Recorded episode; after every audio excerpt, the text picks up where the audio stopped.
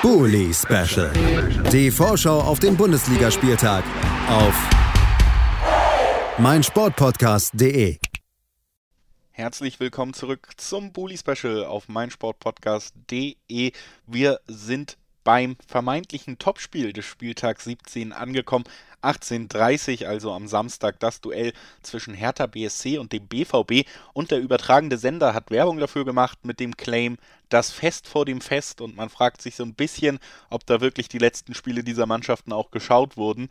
Wir wollen gemeinsam mit Stani Shop von Goal.com besprechen, wie festlich das denn wirklich werden kann. Hallo Stani. Hast du schön gesagt, grüß dich. Dankeschön erstmal für das Lob direkt zum Einstieg Könnt wir ähm, genau schauen vielleicht erstmal auf den BVB etwas genauer. Das ist der Gast, der in äh, den letzten beiden Partien in dieser englischen Woche, einmal gegen Bochum, dann gegen Fürth, gegen beide Aufsteiger gespielt hat und unter den eigenen Ansprüchen schon mal alleine deshalb zurückgeblieben ist, weil es nur vier statt vermeintlich äh, ja, Pflicht sechs Punkten gab. Das muss man sagen. Und das letzte Spiel jetzt gegen Fürth, das war zwar ein Sieg 3-0, am Ende wurde es dann auch noch recht deutlich durch Tore ab der 82. Minute. Zuvor, eben 82 Minuten lang, war es ein wirklich nicht so schönes Spiel vom BVB. Ich würde die Prognose wagen, dass es ganz, ganz viele Bundesligamannschaften gibt, die die Umschaltmöglichkeiten, die den Viertern geboten wurden, auch besser ausgespielt hätten. Und äh, man lag nur durch einen Elfmeter in der ersten Halbzeit dann auch vorne. Wie hast du das Spiel wahrgenommen? Also ich hätte, ähm, als wir über das Spiel im Vorfeld gesprochen haben, ja auch gesagt, dass ich Fürth nicht so offensiv stark einschätze, beziehungsweise offensiv harmlos und das war gestern auch tatsächlich der Fall. Ähm, die Umschaltmöglichkeiten waren da, aber Fürth ist einfach bei allem Respekt qualitativ nicht auf der Höhe, die zu nutzen. Umso erstaunlicher fand ich tatsächlich, dass das gestern so, so richtig schwer anzugucken war. Also Fürth, es war ja klar, dass Fürth jetzt nicht das Spiel macht. Die haben sich relativ gut ähm, hinten positioniert, haben die Mitte gut dicht gemacht, sodass quasi Dortmund über die Sechser slash Achter das Aufbauspiel nicht richtig aufziehen konnte. Und dann dachte ich mir, okay, wenn das über das Zentrum nicht geht, dann muss man halt über die Außen schnell umschalten. Das hat irgendwie überhaupt nicht funktioniert. Ich weiß nicht, ob die, also waren wirklich Fehler mit Ansage dabei oder so Situationen, bei denen du dir dachtest, okay, ich kann genau sagen, was in den nächsten drei Sekunden passiert. Und ähm, ich weiß nicht, ob da die Luft raus war oder die, oder die Spiele einfach platt waren, nachdem ja das ähm, ja, Spielepensum ja doch ordentlich war in den letzten Wochen. Aber ich äh, fand es schon sehr enttäuschend, vor allem weil man ja über außen eben mehr Räume hatte als durchs Zentrum. Und irgendwann war es ja tatsächlich so, wie auch die letzten Spiele, irgendwie zieht sich das wie so ein roter Faden. Je länger das dauert, also je länger Dortmund nicht durchkommt und das eigene Spiel aufziehen kann, desto fahriger wird es und desto unkonzentrierter wird es. Das war gegen Sporting so, das war gegen Besiktas äh, die ersten 10, 15 Minuten. Ich glaube, ich wiederhole mich seit drei Wochen, wenn ich das sage. Ähm, und das war auch gegen Bochum der Fall, wobei man gegen Bochum ja einigermaßen noch irgendwie 40 Torschüsse hatte gefühlt, ähm, die auch einigermaßen auch nicht schlecht waren und gegen Fürth irgendwie gar nichts. Und es ist natürlich ein bisschen sinnbildlich, dass man in so einem Spiel durch einen Elfmeter in Führung geht. Danach lief es ja ein bisschen besser, wenn auch nicht wirklich zwingend. Ähm, zweite Halbzeit, ja, also ich sag mal, der Sieg war nie wirklich gefährdet, weil man sich insofern nicht vorstellen konnte, dass Fürth mit der also ausbleibenden Power und Effektivität, die sie haben, die hier schon die ganze Saison das Problem ist, da irgendwas reißt. Aber irgendeinen dummen Fehler äh, kann man immer erwarten. Und dann steht auch äh, ein Harvard Nielsen vielleicht frei vom Tor. Und dann ist es halt schwierig, aber ähm, trotzdem muss man sagen, dass sich in solchen Spielen, und das ist ja auch das Mindeste, die individuelle Qualität da durchsetzt, wenn du Haaland nach dem Freistoßtor hast, wenn Malen äh, aufs Feld kommt, der das 3-0, finde ich, ganz gut erzielt hat, das gut rausgespielt war.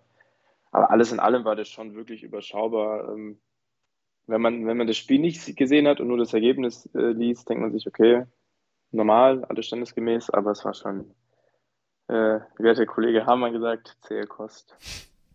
Ich habe eine, eine Theorie, was den BVB angeht und äh, hätte gern mal deine Einschätzung dazu.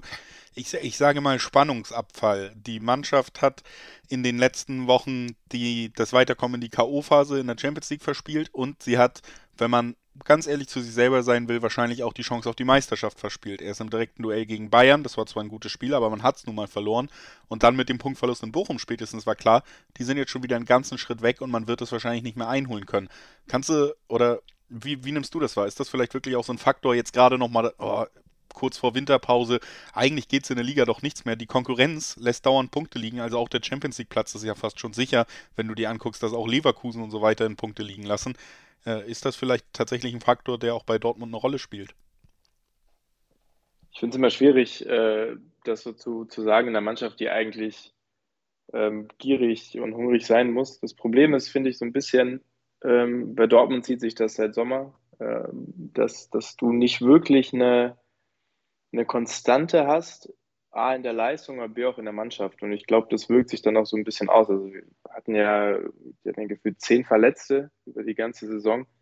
Ähm, immer wieder die gleichen Leute mehrfach verletzt. Rafa Guerrero, weiß auch nicht, was mit dem ist. Der ist zwei Wochen da, dann ist er zwei Wochen weg, dann ist er wieder zwei Wochen da und dann wieder zwei Wochen weg.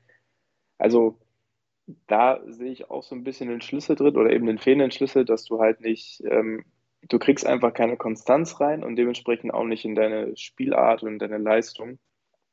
Also es darf bei allem Respekt, äh, unabhängig von, von Leistungsabfall oder nicht, man muss sich gegen Fürth, gegen eine Mannschaft wie Fürth, anders präsentieren. Ähm, drei Punkte ist natürlich immer die oberste, also das oberste Ziel. Ähm, die Art und Weise ist dabei nicht immer so wichtig, aber es war schon, also es stand schon auch offen, ob Dortmund jetzt überhaupt ein Tor erzielt oder nicht. Ich habe ja gesagt, der Sieg war nie gefährdet, aber es hätte auch unentschieden ausgehen können, wenn es halt nur 0 ausgeht. So und ähm, dementsprechend finde ich es ein bisschen schwierig, weil eben die, die, die Personallage das nicht hergegeben hat. Klar, Champions League zieht einen so ein bisschen runter oder das Champions League aus. Ähm, aber in der Liga kann es halt auch irgendwie auch schnell gehen, finde ich. Es war viel Gefloskel, aber es sind ja, glaube ich, nur sechs Punkte in beide Richtungen. Ähm, und man spielt ja auch noch gegen alle dann in der Rückrunde. Also ich glaube, da Dortmund hat in der Vergangenheit oft gemerkt, wie knapp man die Champions League noch erreicht hat. Vor allem letztes Jahr. Und ich glaube, da kann man sich nicht drauf ausruhen. Ähm, ich denke, wenn in der Winterpause so ein bisschen wieder Konstanz reinkommt, auch personell und auch zum Beispiel jetzt Mats Hummels mal seinen Körper komplett regenerieren lassen kann, dann kann man vielleicht mehr Potenzial ausschöpfen, weil es ist ja zweifelsfrei, dass da auch mehr drin ist. Jetzt geht's gegen die Hertha. Die haben auch keine Konstanz in dieser Saison, auch unter Korkut nicht. Zwei ordentliche Auftritte, ein Unentschieden und ein Sieg und dann jetzt gegen Mainz eine 4 zu 0 Niederlage, die eher sogar hätte höher ausgehen können. Ein nicht Bundesliga-würdiger Auftritt der Mannschaft aus der Hauptstadt, muss man schon sagen. Also ein krasser Rückschritt mal wieder, den die Mannschaft immer drin hatte in dieser Saison. Also immer, wenn man kurz das Gefühl hatte, vielleicht festigt sie sich auch unter Dardai, gab es dann auch deutliche Niederlagen und wirklich inakzeptable Auftritte. Jetzt eben auch für die Hertha das vierte Spiel unter Korkut und das letzte in diesem Jahr und die sind, äh, obwohl du hast natürlich recht, dass es auch bei Dortmund noch schnell gehen kann in beide Richtungen, aber die Hertha wohl deutlich mehr noch auf Punkte angewiesen irgendwie. Unangenehm zu Hause zu bespielen, äh, was man erwarten kann von dieser Mannschaft im besten Falle ist, dass sie versuchen, den Gegner eben auf ihr Niveau runterzuziehen, dass es ein sehr unerträgliches Spiel wird und da hat, hat der BVB sich in der jüngeren Vergangenheit ja durchaus auch immer mal, mal schwer getan. Wie blickst du auf den Gegner? Ich hatte äh, vor der Saison äh, so eine kleine Kaderanalyse zu Hertha machen müssen. Da ähm, fand ich oder ich finde es immer noch, dass du einfach mit so einem Kader nominell auf dem Papier äh, nicht um den Abstieg spielen darfst. Also nicht das dritte oder vierte Jahr in Folge, ne? Also das, das geht einfach nicht. Äh, die Mannschaft ist, finde ich, gut gemischt. Also nochmal nominell auf dem Papier ist sie gut gemischt mit äh, erfahrenen und ähm, mittelerfahrenen und jungen Spielern. Finde ich eigentlich ganz, ganz attraktiv und ein paar Anführer ähm, sind auch drin. So, das heißt, theoretisch hat diese Mannschaft einfach viel, viel mehr zu bieten. Ähm, praktisch sieht es natürlich ganz anders aus. Die äh, Situation ist einfach die, dass Hertha irgendwie auch keine richtige Spielidee hat. Äh, ich, als äh, Korkut äh, also installiert worden ist, dachte ich mir auch, okay, Korkut hat jetzt in der Vergangenheit jetzt auch nicht unbedingt bewiesen, dass er Mannschaften aus der Krise führen kann, dauerhaft. Ähm, auf der anderen Seite, wer ist auf dem Markt, muss man sich natürlich auch angucken. Die Problematik bei der Hertha ist eben, dass es noch mehr Achterbahn ist als beim BVB. da ist schon ordentlich was, äh, ordentlich was dabei. Ich habe das Spiel gegen, äh, gegen Mainz nicht verfolgt. Ich habe es nur quasi im Ticker mitgelesen und das hat sich schon sehr böse angehört. Ähm, dennoch spielt Hertha zu Hause Und ich glaube, in jeder Mannschaft stimmt so ein bisschen der Wille, dass man den Jahresabschluss nicht komplett verhauen möchte. Also das hat man bei Dortmund gestern auch so ein bisschen gemerkt, dann, dass sie auch richtig sauer waren, dass sie nicht irgendwie den Fans mehr beschert hatten. Ähm, das gleiche erwarte ich auch von der Hertha, wenngleich ich auch sagen muss, dass das wie gegen Bochum und wie gegen Fürth nochmal das gleiche Geduldsspiel wird. Ähm, eine Mannschaft, die offensiv auch nicht wirklich äh, gefährlich ist, aber halt kompakt verteidigen kann. Und äh, andererseits, klar, Fürth war auch auf die Punkte angewiesen, aber Fürth kann, glaube ich, realistisch einschätzen, was in dieser Saison alles möglich ist, also oder eher nicht möglich ist. Und Hertha muss auch finanziell gesehen alles raushauen. Deswegen kann ich mir schon vorstellen, dass da noch mehr Attraktivität dabei ist als jetzt gestern. Aber ja, wie gesagt, so dritte, dritte Podcast-Folge. Ähm, Abstiegskandidaten sozusagen gibt es keine Ausreden. Muss, muss ein Sieg her und dann kann man sich vielleicht nochmal drüber Gedanken machen, was man alles falsch gemacht hat die letzten Monate. ja, oh, gut. Ein dreckiges 1-0 kann ich mir schon gut vorstellen. Oder 0-1, wie gesagt. So am eigenen, am eigenen Unvermögen scheitern. Und wie gegen Bochum, gepaart mit einer fehlenden Durchschlagskraft wie gestern, dann ist die Luft aber wirklich raus und dann quält man sich noch 90 Minuten. Also 0-1, hätte ich schon gesagt.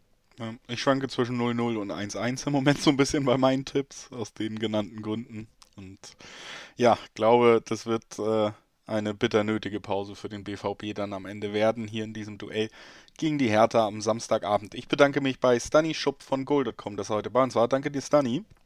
Danke dir auch. Natürlich auch vielen Dank für deine Beteiligung über das ganze Jahr hinweg gesehen. Das ist ja die Jahresendfolge, deswegen auch da nochmal einen, einen lieben Dank an dich und äh, ich hoffe, wir hören uns nächstes Jahr wieder.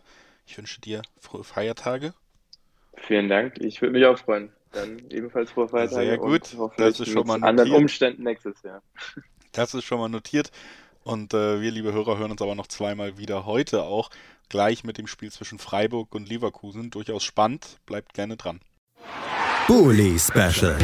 Die Vorschau auf den Bundesligaspieltag auf meinsportpodcast.de.